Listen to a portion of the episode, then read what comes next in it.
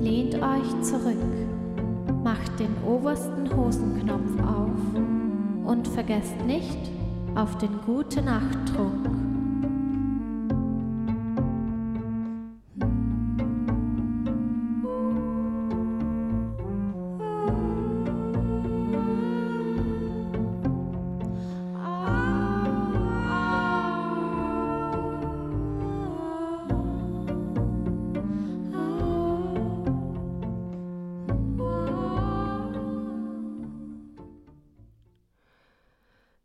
Wiener Lieben von Julia Rabinowitsch, erschienen in 29 Kurzgeschichten aus Wien aus der Reihe Eine Stadt, ein Buch, präsentiert von Wien Energie.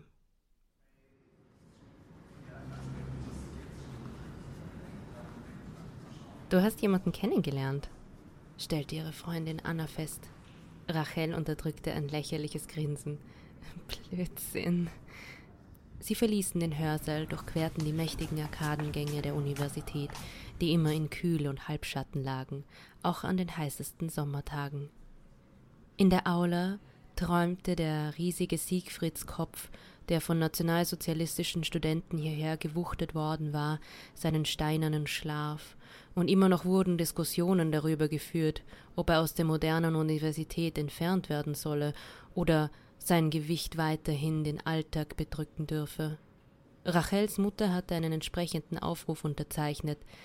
Rachel hatte diesen Aufruf nicht unterzeichnet, und der nächste Familienstreit schien unausweichlich. Jahre später würde es dennoch zu der Übersiedlung kommen und ihre Mutter würde sich bestätigt sehen. Denkmäler sind nichts für neue Welten, sagte sie schon zuvor. In ihren Augen waren die stürzenden, bronzenen und steinernen Männer schön, nicht die fest im Sattel sitzenden Männer. Als Rachel ihr aber ein Video unter die Nase rieb, in dem eine Lenin-Statue von ihrem Sockel gezerrt wurde, mit einer Schlinge um den Hals wie ein Gehängter, da sagte sie gar nichts. Nur der Mundwinkel zuckte ein wenig weiter abwärts. Anna war ein bisschen jünger als Rachel und schon lange Single. Auf ihrer Haut spiegelte sich die Allergie, auf die sie wieder keine Rücksicht genommen hatte, in ihren Augen spiegelte sich Freude für die andere, und gleichzeitig blitzte nur halb versteckter Neid hervor. Sie setzten sich in den Arkadenhof, Rachel schloss die Augen und streckte ihr Gesicht der Sonne entgegen, wollte sie mit jedem Atemzug in sich hineinholen, sie war bereit für alles, was der Frühling noch hervorbringen würde. Ich seh's doch. Was siehst du? Du bist anders. Das bildest du dir ein. Gar nichts bilde ich mir ein. Bist gerade blass geworden. Sie sah einen kleinen Kosmetikspiegel. Bin ich nicht. ja, aber du hast extra nachsehen müssen. Anna biss in ihren Apfel, die langen Haare hingen ihr ins Gesicht und erinnerten Rachel an seine roten Haare, ähnlich strähnig und ähnlich ungekämmt. Sie fochten ein Miniaturduell. Ich dachte, du bist allergisch auf Fruchtzucker. Ist er dir peinlich, dass du ihn versteckst? Die Frage riss Seiten an, an deren Klang sie lieber nicht hören wollte. Sie schüttelte den Kopf. Anna warf den Apfelkern ins Gebüsch und wischte die Finger an ihrer Hose ab. Rachel musste dabei schon wieder an ihn denken. Er hätte wohl dasselbe getan. Oder noch besser, sie mit seinen zuckrigen, klebrigen Fingern auch noch angefasst. Als würden sie alle glauben, dass Dreck rebellisch sei, dachte Rachel genervt. Nein, er ist mir nicht peinlich. Er ist nur nicht wichtig. Es ist nichts, wirklich. Hm. Gehen wir ein Wochenende aus?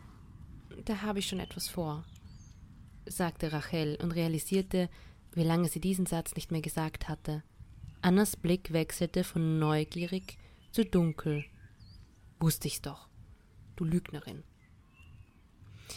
Das Wochenende kam und ging, es regnete, die Zeit stand still. Ab und an langweilte sie sich. Ab und an andere Haut neben ihrer. Er hatte Tiefkühlzeug mitgebracht, mehrere Packungen geschmackloser Erzeugnisse, die sie eigentlich nie essen würde. Sie hatte kein Backrohr, die schmale Küchenzeile bot nur eine Mikrowelle und ein kleines zweiäugiges Kochfeld, wovon eines erblindet war. Kaffeolleibchen, zusammengehalten von einem widerwärtig undefinierten Käse. Analogkäse, sagte er. Analog zu echtem Käse, sagte sie. Du hast wirklich keine Ahnung von Genuss. Das hat mir meine Mutter für uns mitgegeben. Wir essen das immer. Er klang das erste Mal ein wenig unzufrieden mit der Situation. Deine Mutter? Das Leibchen und das Lachen blieben ihr fast in der Kehle stecken. Äh, was hätten wir denn gegessen, wenn ich nichts mitgebracht hätte? Äh, wir wären irgendwo in Essen gegangen und vielleicht ins Lusthaus. Da bin ich sehr gerne. Das ist Verschwendung. Er ging und sie traf ihre Freundinnen und ging in Ausstellungen, ins Kunsthistorische Museum, dann sogar noch ins Naturhistorische, wo sie sich nicht den Mumien widmete wie sonst, sondern den Parasiten. Er hatte sich beinahe in ihr eingenistet, und sie wollte Möglichkeiten finden, das wieder ungeschehen zu machen. Sie schlenderte durch die Innenstadt und folgte wie blind den gewundenen Gässchen hinter dem Stephansdom, sah ein wenig in die leuchtenden Auslagen des noch immer zu früh hereinbrechenden Abends, tat so, als ob ihr Leben in den gewohnten Bahnen verlaufen würde, so wie davor. Zwei Tage lang schaffte sie das.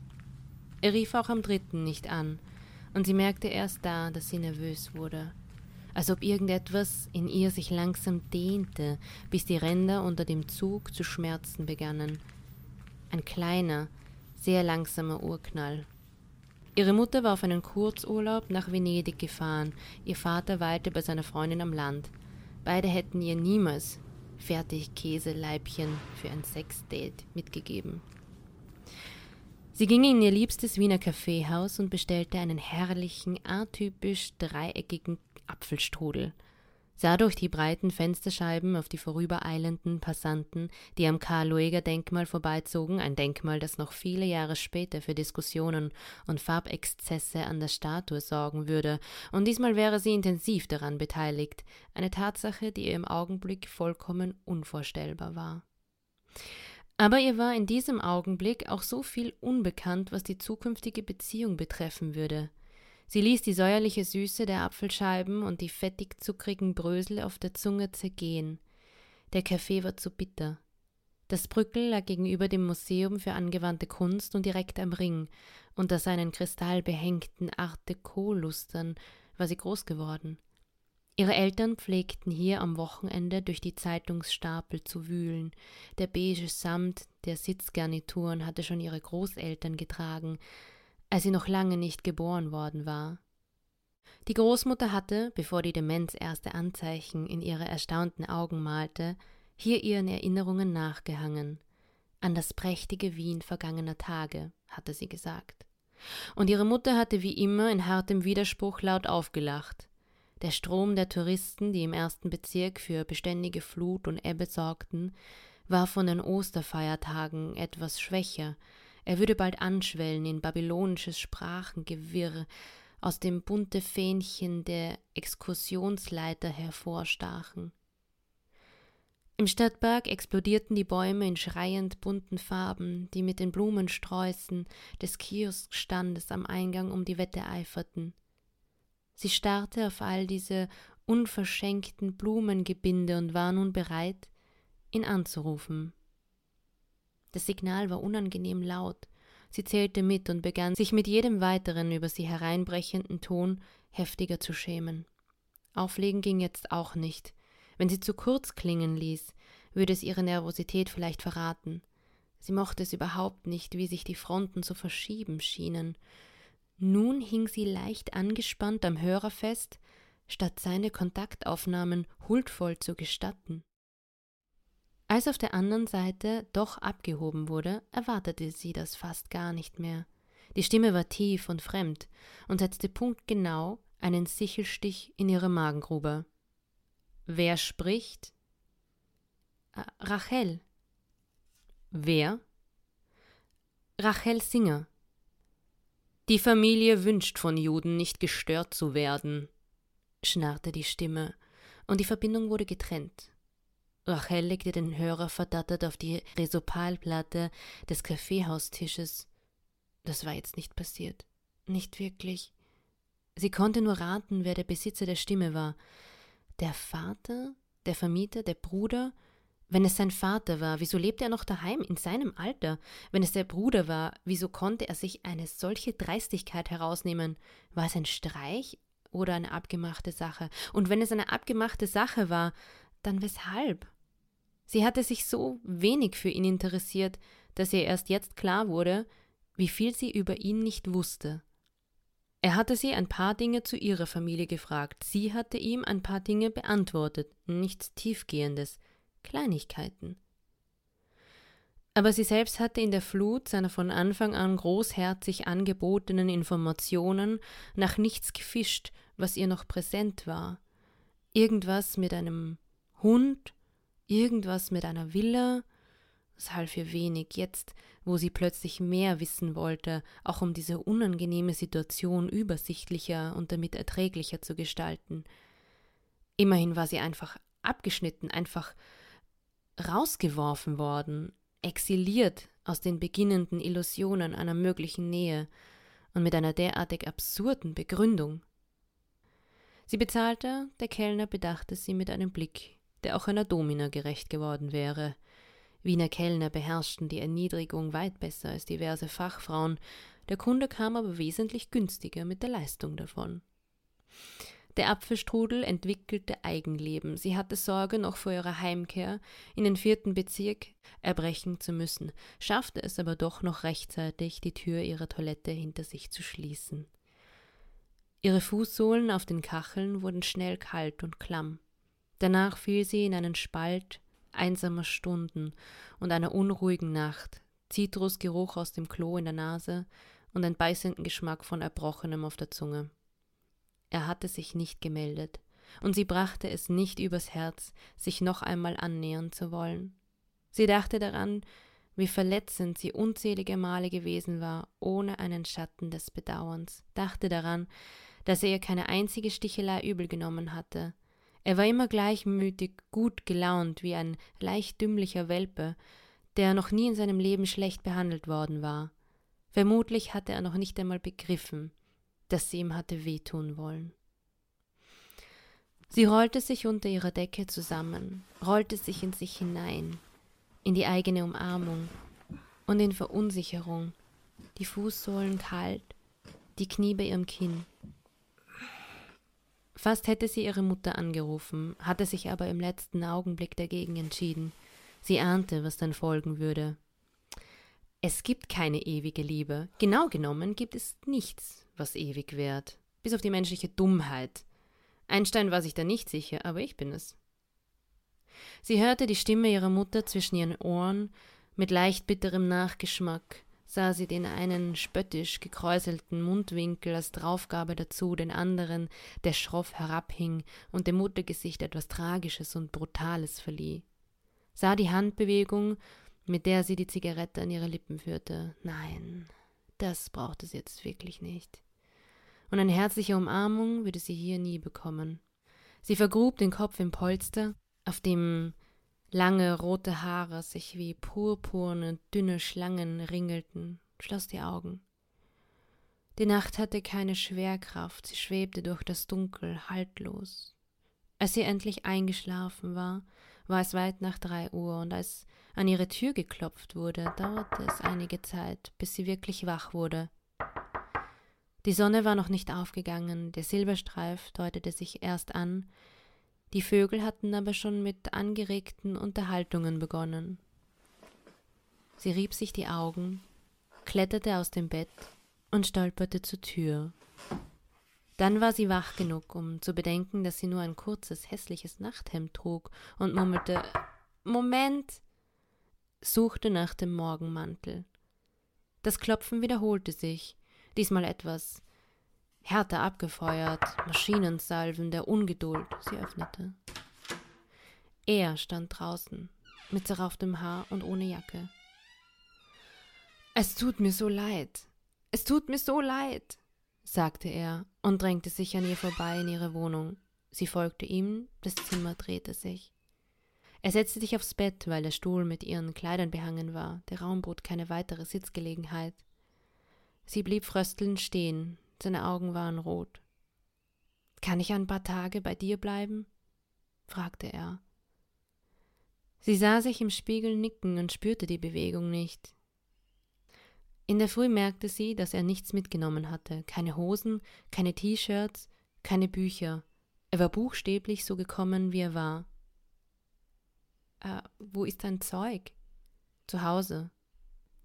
Sie machte Kaffee, der Kaffeekocher blubberte vor sich hin und füllte den kleinen Raum mit betörenden Kaffeenoten. Sie hatte sonst nichts im Haus. Sie war nicht vorbereitet auf eine Heimsuchung, er war nicht vorbereitet auf den nächsten Tag. Sie saß neben ihm im Bett, den Rücken an der Wand, beide Hände um den Kaffeebecher und sah ihn über den Porzellanrand hinweg an. Sagst du mir, was los ist? Ich wollte weg. Äh, mh, mm, etwas unüberlegt, oder? Wieso hast du nichts dabei? Er lächelte. Das Lächeln verwischte plötzlich. Nein, nicht überlegt. Ich habe nicht weiter gedacht, als bis zu dem Moment, als die Tür hinter mir zufiel. Was war los? Mein Großvater wollte nicht, dass ich dich treffe. So wie er das sagte, klang es sehr alltäglich, als ob es normal wäre, dass in seinem Alter die Großväter diktieren könnten, mit wem sich die Enkel trafen, als ob er es auf gewisse Art und Weise verstehen könnte. Sie fand das absurd. Dein Großvater hatte doch nichts zu sagen. Sie sah forschend in sein Gesicht. Die Trennung war schmerzhaft, die nächtliche Umarmung umso intensiver gewesen, und jetzt, als sie langsam zu sich kam, hagelte es Fragezeichen in ihrem Kopf, scharfkantige Zweifel, neu erwachende Sorgen. Sie misstraute seiner Version.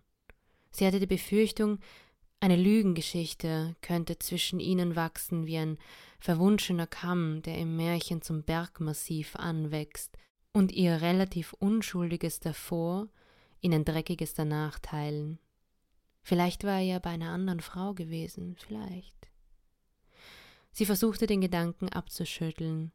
Nicht, dass so eine Abwendung vielleicht Platz gefunden hätte, machte ihr Unbehagen, sondern die Tatsache, dass er ihr es offenbar nicht sagen wollte und log. Dein Großvater verbietet dir, mich zu sehen, und du meldest dich mehrere Tage nicht. Und kommst jetzt mit nichts außer dem, was du am Leib trägst, hierher. Entschuldige, das ist mir mehrere Stufen zu melodramatisch. Und wieder fiel ihr ihre Mutter ein, ihr zynisches Lachen, die bösen Sprüche, das Universum und die menschliche Dummheit. Nicht lustig, sagte sie und stand so abrupt auf, dass der Kaffee überschwappte und ihren nackten Oberschenkel verbrühte. Du könntest auch einfach ehrlich sein. Er sah sie verständnislos an. Ich bin ehrlich.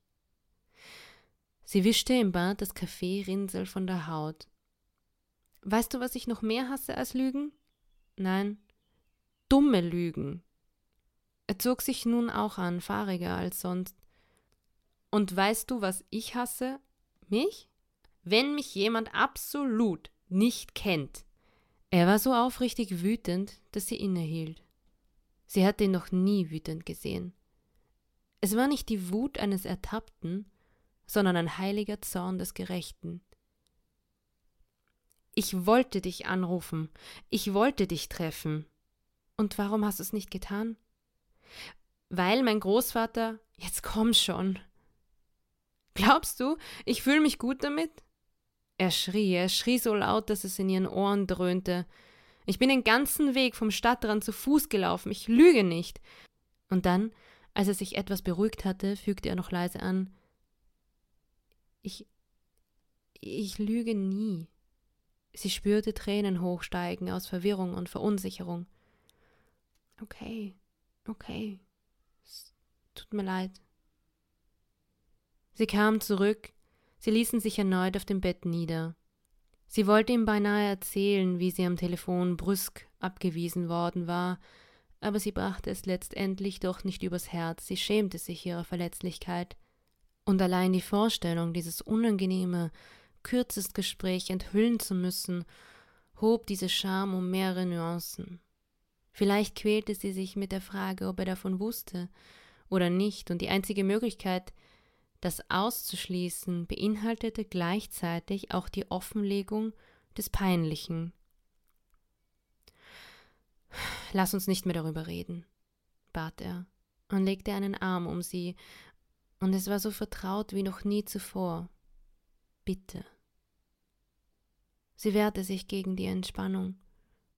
Doch, natürlich müssen wir darüber reden, aber nicht jetzt, sagte er und küsste sie auf die Augenlider, die unter seiner Berührung flatterten und die sie weiter geschlossen hielt.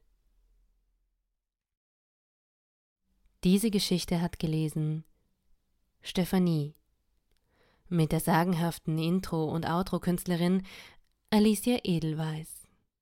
Thank you.